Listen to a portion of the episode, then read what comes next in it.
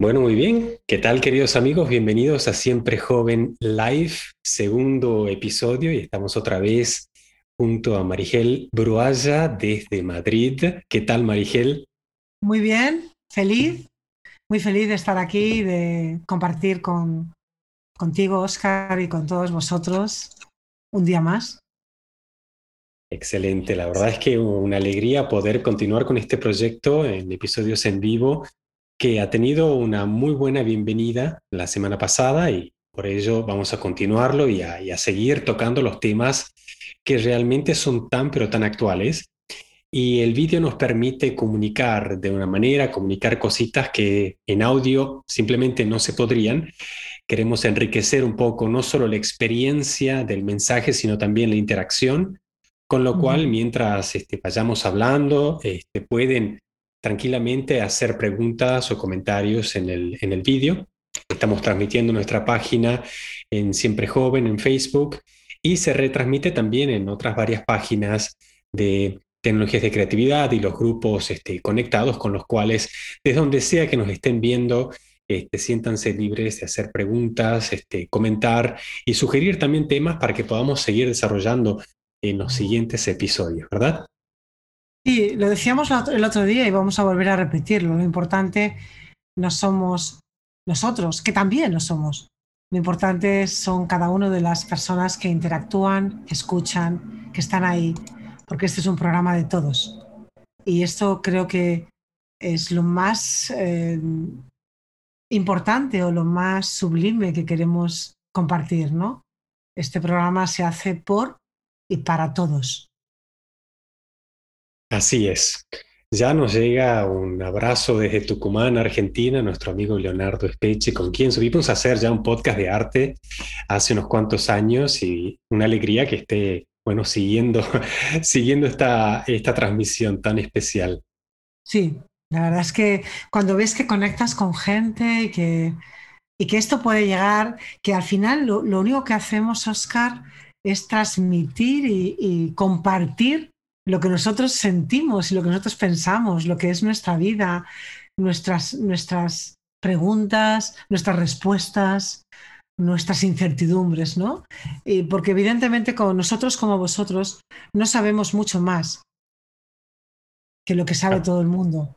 Simplemente em, valoramos noticias, valoramos frecuencias, impresiones, las compartimos. Y las compartimos porque creo que es importante generar tribu y generar em, que sepamos que no estamos solos todos los que nos, planteamos estas cosas, ¿no? Que, que, somos muchos. Y esta es la parte importante. Así es, estamos en un momento de la historia de la humanidad donde creo que cada vez más nos damos cuenta de cómo vivimos en un ecosistema dentro de esta naturaleza tan abundante y también entre nosotros, seres humanos, este, interdependemos, ¿no? Este, ahora más que nunca, de la calidad eh, individual de cada uno de nosotros y también en el colectivo. Eh, es importante ¿no? Eh, usar todos los síntomas de crisis o todos los síntomas, así entre comillas, que hasta ahora podríamos haber definido como limitaciones, para ver oportunidades de aprender, de crecer, de transformarnos. Y nos ha llamado mucho la atención que, bueno, siempre charlando estos temas de relatos de buena vida, ¿no? Como acostumbramos aquí en Siempre Joven, ha llegado este estudio de expertos en economía, expertos en materias ya, digamos así, bien científicas, eh, si, podríamos definirla de esa manera, que poco tienen que ver con el coaching motivacional o con eh, eh, la, psicología del cambio o con cualquier actividad más bien espiritual, sino estamos hablando de la cruda realidad del intercambio de trabajo, de valores, de recursos y la perspectiva inmediata, futuro inmediato, de cómo va a cambiar nuestra vida, el modo de trabajar, el modo de relacionarnos, el modo de administrar nuestra energía física, mental y también de asumir un rol un poquito más activo Em, en el control de nuestro medio ambiente eh, social y también dentro de casa, el modo en el que tratamos nuestro cuerpo y tratamos nuestro espacio, y por ende también tratamos las actividades que hacemos con ellos, ¿no? Nuestro trabajo, nuestras relaciones, etc. Y nos hemos quedado realmente impresionados por el, el, el tono el tono de los puntos de los expertos para el 2021. Con lo cual te invito a que nos, nos sigas comentando. Hablamos el otro día, por recordar un poco, ¿no? De que hablaban de que deseamos volver a socializar, pero que íbamos a socializar de una forma diferente. No creo que volvamos a trabajar en las oficinas de 9 a 5 como siempre hemos trabajado. Hablamos también el otro día de, de que el modelo mixto de trabajo es irreal. O sea, todo esto está cambiando muy rápido, ¿no? Y por otro lado también eh, que las grandes empresas van a tener que reformarse. Hablábamos de mamuts, ¿recordáis? Los mamuts de 1980 eh, a 2020 se acabaron, se extinguieron, se acabó. Hoy vamos a hablar de otros dos puntos más. No sé si tres nos dará tiempo, vamos a ver qué tal nos da el tiempo. Uno os lo voy a leer tal cual. Dice, los hoteles de trabajo desaparecerán en un 50% por lo menos. Nunca regresarán los viajes, congresos o reuniones de trabajo como eran, si es que pueden hacerse en línea. El turismo de trabajo desaparece prácticamente. Las llamadas se convierten en videollamadas. Las juntas internacionales en juntas en línea los grandes congresos en sistemas tecnológicos, los nuevos lanzamientos de productos en forma digital y tecnologías novedosas, congresos apoyados por la inteligencia artificial para recibir y para dar experiencias personales. Ya no necesitamos ir a ningún hotel para sentir el calor o el abrazo.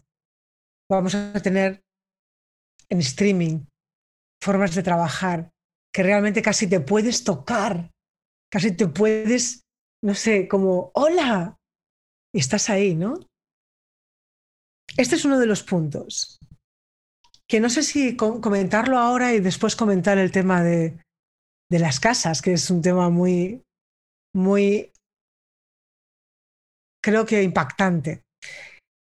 Es cierto, la gente no va a volver a viajar por trabajo no va a volver a hacer reuniones y juntas y grandes congresos. ¿Por qué? Porque son caros, porque son peligrosos hoy por hoy, son muy costosos, como os decía antes, y porque nos hemos dado cuenta que así,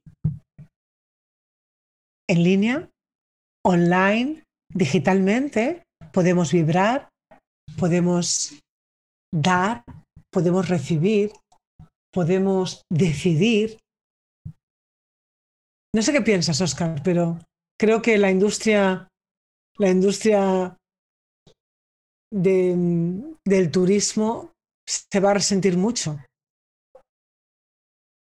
Has tocado un tema que no solo ponía ya en crisis em, muchas ciudades, sobre todo aquellas ciudades históricas que cuentan mucho de la cultura, eh, que cuentan mucho de nuestro pasado, pero sobre todo explican el presente y que en los últimos años se habían convertido casi como una especie de Disneylandia ¿no? para el turismo.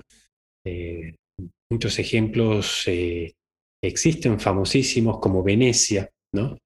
donde los habitantes de las mismísimas ciudades han tenido que emigrar a las periferias para dejar espacio en la ciudad histórica al turismo. Y también, obviamente, han sacado mucho más rédito de alquilar las habitaciones en, esas ciudades eh, a los que están un par de días haciendo turismo o haciendo trabajo o están simplemente de paso y sacar más rédito para vivir quizás con una mejor calidad de vida en las periferias.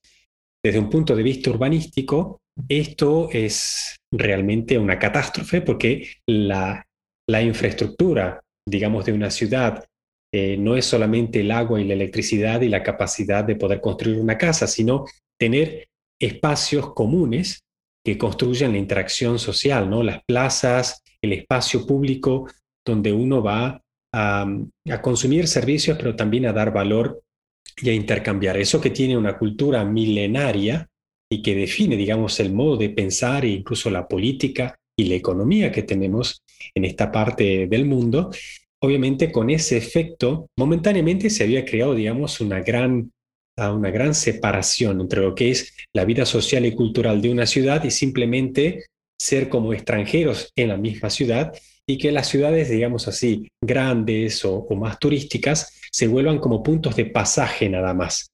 Entonces estamos viviendo, estábamos viviendo en un sistema que no es muy sostenible, que es tener ciudades que son de pasaje, ¿no? Y luego hablábamos de que eh, se ha acabado el, turismo eh, empresarial, pero claro, las grandes empresas ya no necesitan tener eh, edificios estandarte en esos centros de ciudades porque quizás la gente no vaya a ir ahí, ¿no? No, no, no se van a tener juntas generales ni... Entonces, a lo mejor las ciudades van a recobrar otra vez su color o porque el turismo va a seguir existiendo, vamos a seguir yendo a Venecia para visitar Venecia, pero quizás de otra forma, ¿no? De forma multitudinaria, no Em, ¿Sabes? Como antes parece que tenías tres días y que tenías que ocuparlos con un viaje, con algo, porque se te iba la vida. Quizás la inteligencia artificial nos va a hacer viajar en una góndola por Venecia, enganchados a unas gafas y a unos sensores que te van a hacer sentir el viento, te van a hacer sentir el, movimiento de la góndola, el gondolento cantando, oh mamá ¿sabes? No lo sé. Eh, todo parece que se está acelerando y que vamos a vivir sensaciones y otras muchas cosas desde casa. Yo creo que incluso no solo desde casa, cuando este periodo, digamos así, de la pandemia eh, esperemos esté controlado y volvamos a, habitar las ciudades de manera dinámica y a también poder acudir a eventos culturales, deportivos y de toda índole y recuperemos mucho más la libertad de movimiento y de juntarnos y de hacer cosas, yo creo que no va a ser lo mismo, no por el hecho de que em, hayan solamente nuevas tecnologías y la economía haya cambiado, entonces vamos a trabajar mucho más desde casa y vamos a trabajar mucho más flexible. Pero también en el intermedio, creo que habremos tenido tiempo para reflexionar, recuperar y recordar cosas que ya sabíamos respecto a una manera más sana de vivir, a tener un equilibrio más sano que también obviamente hace que el hombre y sus ecosistemas sean más sostenibles, es decir, que puedan permanecer en el tiempo porque un modo estresante de trabajar no nos permite trabajar por toda la vida. En un momento nos enfermamos y se nos cae todo. Como también un modo injusto de hacer negocios, eh, cada tanto tiene una crisis y cae, ¿no? Si hay algo que favorece a todos, entonces no tiene que caer, es sostenible. Entonces... Eh, ganar, ganar, dices, ¿no? Exacto. Yo creo que el hecho de que nos hayamos acostumbrado a las crisis y a los peligros no es justificativo para, para encontrar un método más sostenible y una visión de futuro eh, más esperanzadora, más prometedora y que nos dé a nosotros, a cada uno de nosotros, libertad de planificar y libertad de, eh, pase lo que pase en el mundo, o pase lo que pase, ¿no? Que uno pueda de alguna manera seguir trabajando, pueda seguir con sus relaciones. Esa es la definición de sostenibilidad y esa es la definición también de resiliencia. Si yo, eh, qué sé yo, estoy habituado a trabajar con un cierto estrés, alimentarme de cierta manera, a beber en exceso, a no hacer deporte, eso no es sostenible.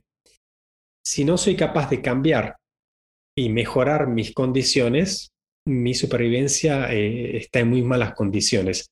Y eso cuando se lleva al plano de la economía, por eso, volviendo al tema de los expertos, nos ha llamado mucho la atención que las definiciones son más categóricas que las del fitness, que las de la psicología, que las del coaching motivacional. Las definiciones de economía son mucho más puras como diciendo hay que cambiar o cambiar, hay que mejorar o mejorar, hay que adaptarse o adaptarse.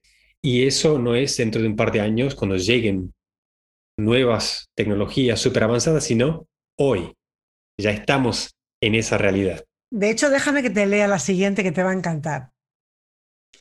Cuatro. Las casas se vuelven más tecnológicas y adaptadas al trabajo diario.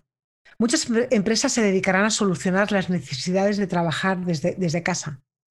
La casa cambia de ubicación. Hoy se puede vivir fuera de una gran ciudad, trabajar igual y generar el mismo valor. La ubicación física pasa a un segundo término para las empresas, pero a un primer término para los trabajadores. Esto es muy, Wow. muy fuerte. Wow. Es muy fuerte porque de repente ya no vivimos donde el trabajo nos manda. Ya no tenemos que malvivir en cajas de cerillas en una gran ciudad. Ya podemos vivir fuera de la ciudad, tener espacios de otra forma. Podemos preparar nuestras casas para tener nuestro habitáculo para vivir y para trabajar. Pero eso implica que tenemos mucho más tiempo. No perdemos tiempo en traslados, no perdemos tiempo en atascos, en estrés. No contaminamos la tierra. Es que están, si lo pensamos, todo esto implica un cambio tan abismal que a mí la verdad es que estamos por el punto 4. No quiero ni imaginar cuando lleguemos al 20. Es realmente muy impresionante porque estos argumentos, repito, por enésima vez los hemos escuchado y charlado desde siempre, pero en el entorno del coaching motivacional, en relatos de buena vida, en mm, rutinas sanas de meditación, eh, de deporte, de alimentación, buscando trabajos un poco más independientes, que fueran ya más allá del paradigma laboral del siglo pasado, postindustrializado, con el, con el trabajo seguro de 9 a 5, este, todo eso que ha ido cambiando rápidamente ahora, se vuelve eh, un- Claro. una realidad y una discusión ya de la economía, no, no de estos temas. Pero te voy a decir más, Oscar. Yo soy libre hace muchos años y tú lo sabes. Yo soy networker. Yo no tengo jefes, yo no tengo que trabajar. Pero vivir en la ciudad, vivir en Madrid, me daba la oportunidad de conocer a mucha gente porque salía, entraba, hablaba, conocía. ¿Cuánta gente tengo en Madrid? Muchos millones de personas. ¿Qué es lo que ocurre cuando yo no salgo de casa? Cuando yo tengo que interactuar en plataformas digitales, cuando yo tengo que conocer gente a través de Facebook. Que Conocer, conocer gente, no es que con, contactes No, a alguien no, que ya no. conoces, claro. conocer gente a través de Facebook, de Instagram, cuando yo me comunico a través de TikTok, de Reels, a través de Stories. Es, de repente digo, ¿yo qué hago en Madrid? O sea, ¿qué hago en Madrid? Claro, podrías perfectamente estar en la playa o en el bosque o en Estoy, cualquier puedo parte. estar perfectamente donde me dé la gana. Lo- porque a mí mi casa en Madrid ya se me quedó pequeña.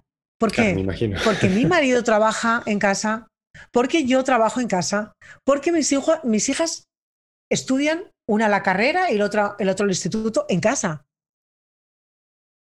En realidad, necesitamos una casa con espacios eh, adaptados a tener que estudiar, a tener que trabajar. Y bueno, no sé lo que pensaréis. En todo el mundo vivir en una gran ciudad es mucho más caro a todos los niveles, no solamente el económico, a nivel de polución por tu respiración, a nivel de estrés, a nivel de ruidos, que irte al campo. Mm, Claro. Y ahí No sé uno lo que podría un sacarle mucha más ventaja. Sí, Claro, claro. dinos la visión del arquitecto, dinos. Yo creo que esto tiene, tiene dos perfiles y los has ya mencionado muy bien. Uno es el espacio interior. Empezamos a notar eh, que la arquitectura que teníamos en las casas, por un lado diseñadas para familias, ya sea en departamentos o en casas unifamiliares, pero pensadas, digamos, para dormir, para tener un poco de interacción social, para, para comer y ya está. Todo el resto de la vida sucedía afuera, con lo cual esta unidad era dependiente de una actividad principal que sucedía fuera de la casa. Eh, con este proceso de cambio, no solo nos encontramos en, en lockdown, sino que además hemos empezado a trabajar y estudiar desde casa y esto probablemente llegó para quedarse porque las empresas han descubierto que es más económico, más flexible, tiene muchas ventajas en cuanto, eh, bueno, muchísimos aspectos organizativos, este, costes, eh, la seguridad, la flexibilidad, etcétera, etcétera. Para no hablar también de, por ejemplo, abrir el mercado a profesionales a nivel internacional, allí donde quizás uno hubiera querido trabajar para una empresa que está en California, no lo podía hacer porque no quería mudar toda la familia a California. Ahora con un método así puede perfectamente colaborar y tener un trabajo y oportunidades, ¿no? Eso por un lado. Empezamos a ver que las casas y los espacios privados tienen que tener también algunos espacios ya para trabajo independiente y también algún tipo de escenografía pública, obviamente porque estamos con la cámara tantas horas por día, ¿no? No queremos mostrar todo este, el interior de nuestra casa y todo lo que pasa. Y por otro lado, necesitamos este, diferenciar mucho mejor los espacios al interno de la casa. Hay en núcleos familiares como los tuyos, donde se han organizado perfectamente, se han dividido los espacios para descansar y para trabajar, que es muy importante, pero mucha gente los ha mezclado. Eh, trabaja, come y socializa en el mismo lugar, con lo cual, más allá de que lo puedan hacer o no, nuestra mente, y esto desde un punto de vista estrictamente arquitectónico, sufre un proceso de gran introversión en estos tiempos. Estamos viendo constantemente las mismas imágenes, ¿no? No salimos mucho a ver nuevas imágenes y nuevas experiencias, con lo cual todo lo que nos pasa se relaciona con las mismas imágenes. Entonces, ¿qué pasa? Yo puedo ver mi escritorio y me recuerda a una discusión que tuve con un, amigo que me, vino a visitar o un partido de fútbol que vi o lo que comí ayer, porque si uso el mismo lugar, mi mente conecta todo. ¿Qué podría ser, por ejemplo, una variante completamente distinta, incluso en lockdown, vivir en el campo o en la montaña, como vivo yo, abro, abro la, la ventana o salgo un poco al jardín y veo en cada microsegundo un paisaje distinto, una experiencia distinta. No me voy a encontrar con 100 seres humanos en la calle, pero sí con un perro, un gato, 10 pajaritos y todo, todo un ecosistema, ¿no? Eh, sentir el paisaje acústico del agua, eh, el río, eh, el bosque. Realmente, si yo, por ejemplo, tengo un día que estoy un poquito introvertido, cansado, porque he tenido muchas conferencias o salgo a caminar 10 minutos, ¿no? Cambia absolutamente. Y yo creo, sí, yo creo que eso es una tendencia que, bueno, ahora va a cambiar muchísimo también ahí el mercado inmobiliario y cómo la gente va a empezar a plantearse dónde vivir y cómo. ¿Sabéis lo que estaba pensando yo estos días, Oscar? Quizás nos da tiempo a un punto más, pero nosotros tenemos una guía de buenas, de buena vida que son nuestras emociones. El parar, el quedarnos en casa, nos ha dado la opción de sentirnos, mm. de sentir mm. si estamos bien o si estamos mal. Yo creo que he descubierto que cuando yo voy por el camino correcto, yo me siento bien. Y cuando voy por el incorrecto, me siento mal. Es como si mis emociones fueran una guía experta para decirme, no, ¿Cuáles son, hacia dónde vas, Marigel? ¿Cuáles son tus metas? Tus metas finales, no las instrumentales momentáneas. ¿Cuáles son las finales? Y este, este recogimiento, este parar, estar en casa, tranquilos, sin coger el coche, sin los pitos, sin va, va, va, va, va, hace que tú tengas ese espacio para reconectar, reconectarte mucho más contigo. Y creo que las emociones aquí entran en, una parte muy, muy importante, muy importante, porque nos van diciendo qué es lo que nos hace feliz y qué es lo que no. No sé si son 24, quizás nos dé tiempo, si tú crees. Sí, a un vamos por un punto más. Dice 5. La productividad ya no depende de un jefe que te revise. Ahora es por medio de plataformas que te ayudan a medir los resultados y tiempos eficientes. La forma de contratar personal se replantea. Contratar al mejor del mundo hoy es más fácil, económico y eficiente. No habrá diferencia entre contratar a personal local o extranjero. Todos somos globales. ¿Qué tal está? Esta es fuerte también. Esto obviamente ya tiene también un tinte muy filosófico, sociológico desde el comienzo de nuestra civilización que nace con la idea de el ciudadano con su responsabilidad respecto a su ciudad, a su comunidad, el nacimiento de la democracia y, bueno, lo que conocemos hasta el día de hoy. Y, por otro lado, otra idea griega muy fuerte que ha sido la del cosmopolita, el ciudadano del mundo, no solo de una comunidad. Y estas dos ideas hoy en día, con el tema de la globalización, son como dos, dos cosas que parecen contradecirse y, y estar en la puja si tenemos que ocuparnos solo de lo local o de lo nacional o estamos completamente ya dentro del mundo globalizado. Y yo creo que esto nos demuestra que en realidad no, es, no son dos conceptos contrapuestos, son dos conceptos complementarios. Y uno no puede dejar el uno por el otro y viceversa, pero obviamente la realidad de que estamos interconectados nos tiene que abrir las posibilidades y al mismo tiempo permitirnos ejercer mejor responsabilidad sobre nuestro futuro. Ya no podemos decir el gobierno va a crearnos una fuente de trabajo o el gobierno mundial va a resolver la globalización. No, está En, nosotros en darnos cuenta de, qué cambios hay que hacer, ¿verdad? Para mí está claro. De hecho, estabas diciendo esto y directamente yo iba encajando, ¿no? Eh, el tema es que vamos a vivir más local, pero también más global.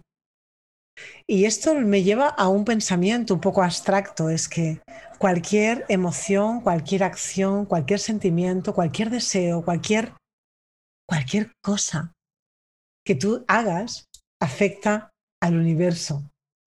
Y el universo es local, es global, es inmenso. Entonces, dejamos de ser argentinos, españoles, eh, leridanos o madrileños, o del barrio de Salamanca en Madrid o de Arganzuela. Somos ciudadanos del mundo, que evidentemente damos esa parte de nosotros de contribución quizás a nivel local, pero que seguimos dando a nivel global una parte de nosotros también muy importante. Y se unen los dos conceptos, ¿no? tanto el, el local como el cosmopolita de los griegos, porque en realidad somos seres que estamos impactando y estamos creando el mundo. Quizás esta es una, una visión muy personal, no sé si todo el mundo no pensará lo mismo, pero yo creo que cada pensamiento que tenemos afecta no solamente al planeta, sino a todo el universo. Entonces, ese concepto de vamos a trabajar en grande, a mí me encanta, ¿no? Porque te hace más responsable, te hace más responsable y, cuidado, te hace valorarte mucho más. Yo siempre digo que la generación, eh, bueno, que, que, precede a la mía, siempre ha tenido la convicción de cambiar el mundo. Cuando en cambio mi generación ha nacido prácticamente en un entorno donde ya habían caído todos los ideales, cualquier fe en la religión o en la política, no ha habido discusión filosófica, se ha hablado solo de crisis económicas, de globalización y los problemas ambientales. Y yo creo que ese sueño inicial que parecía haber caído ya en los años 80, 90, vuelve a renacer, ¿no? Con el nuevo milenio y, esta nueva crisis que pone en jaque no solo filosofías, ideologías, economías este, y, cualquier tipo de paradigma de vida, y, sino que también la mismísima capacidad de supervivencia del ser humano eh, en su entorno natural. Con lo cual llegamos a una conclusión de que obviamente no hay otra. Estamos cambiando el mundo y de esta vamos a salir distintos, pero vamos a salir distintos solo con una posibilidad, porque todas las otras son ir hacia la muerte más rápido. Con lo cual, Los tenemos, exacto, tenemos solo una posibilidad de salir de estas mucho mejor de lo que estábamos. Esto es una buena, una buena noticia, pero lo que tratamos de transmitir aquí en Siempre Joven es que los datos de los expertos a nivel científico están diciendo que esto es ahora, no es en 10 años, no es para nuestros hijos o nuestros nietos, no, no, es ahora. Está en nuestras manos hacerlo, hacerlo realidad, ¿no? Yo quisiera ir cerrando el, programa con, con la ilusión de vivir este momento. Yo pensé que no lo iba a vivir. Sabía que llegaría. Pero por mi edad dije, quizás no me toque. Y en este momento vivo ilusionada. Es, es cierto que esta pandemia, no voy a decir que todo me ha gustado, porque ha habido cosas duras, pero de repente veo que el mundo está cambiando tan rápidamente, los cambios que se esperaban en los próximos 20 años, en los próximos 30 años. Yo tengo 58, voy a hacer 59, y pensé que no los vería, que no los podría, y ahora me siento joven porque sé que estoy viviendo un momento histórico, un momento memorable, un momento de cambio de paradigma, y que, voy, lo, que lo voy a vivir, porque no va a pasar dentro de 10 años, está sucediendo ahora. Voy a ir, voy a ir viendo el increciendo de los cambios. Y sobre todo me hace mucha ilusión, porque, como decía aquí, ya no hay jefes. Los jefes somos nosotros. Somos los jefes de nuestra propia vida. Somos los jefes de nuestros talentos y nos van a pagar por nuestros talentos. Y tenemos que encontrarlos porque nos pueden eh, contratar de cualquier parte del mundo. Y me hace mucha ilusión pensar que mi talento, el que es mío, por mucho que busquen, no lo van a encontrar en ningún otro lado. van a tener que contratarme a mí. Entonces, todos tenemos que pensar así. Estamos en un mundo global donde se acabaron las carreras, donde se acabaron los degrees, los masters, y son es el momento de las personas, de encontrar ese talento personal, eso que has venido a aportar al mundo. Porque te lo está pidiendo hasta la propia sociedad obsoleta. Porque ya no, no queda más, ¿no, Oscar? Increíble. Escucho tus palabras me vienen, bueno, como buen arquitecto, una seguidilla de ideas este, que me da mucha esperanza para los temas que vamos a ir analizando paso a paso en estos encuentros semanales y después, si el público así lo, lo pide, lo haremos con más frecuencia.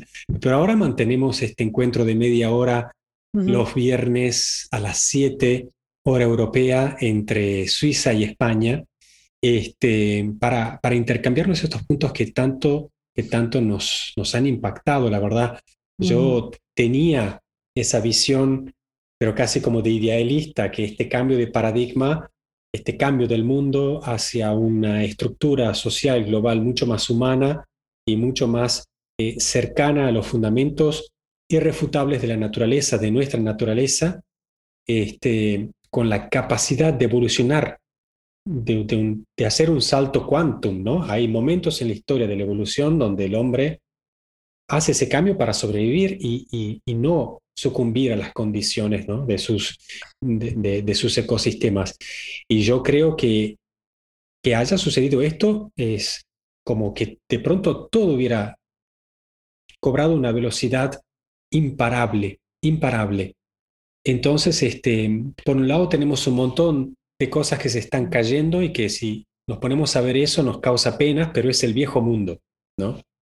Y por otro lado tenemos un desafío muy grande, tenemos un tiempo también limitado, porque eso está sucediendo ahora, así en tiempo presente y en gerundio, este, poner en marcha nuestro plan de acción personal para desarrollar confianza, para realmente en cada punto donde veamos una limitación, tratar de descubrir cómo mejorar.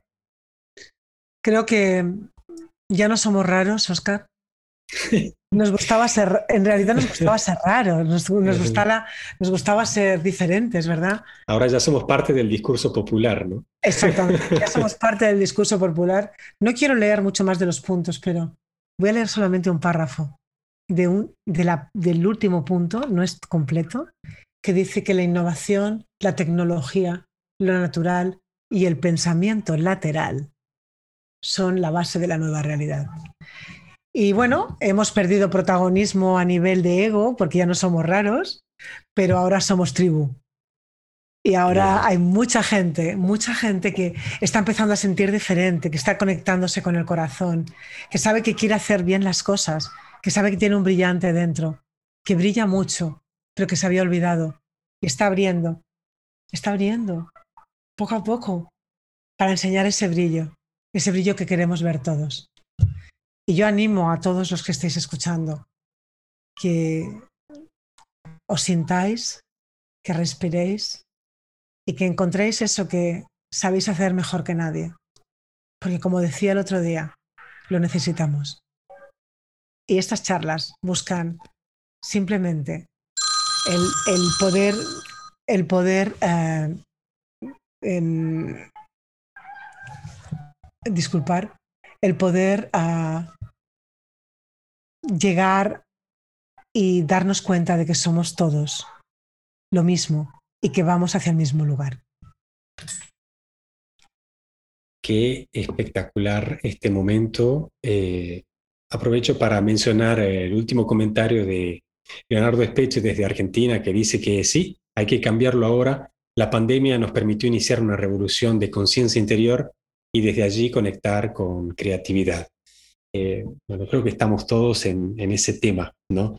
Este, y nos llena mucho de ilusión poder compartirlo aquí en Siempre Joven, en vivo, y les instamos a todos los que lleguen a, ver o a escuchar este episodio, que nos manden eh, comentarios, sobre todo que nos este, den su opinión o que nos propongan temas, que obviamente ya tenemos una buena seguidilla para los próximos episodios, pero vamos a ir tocándolos uno a uno para que realmente, eh, bueno, respondamos a, la inquietud, ¿no?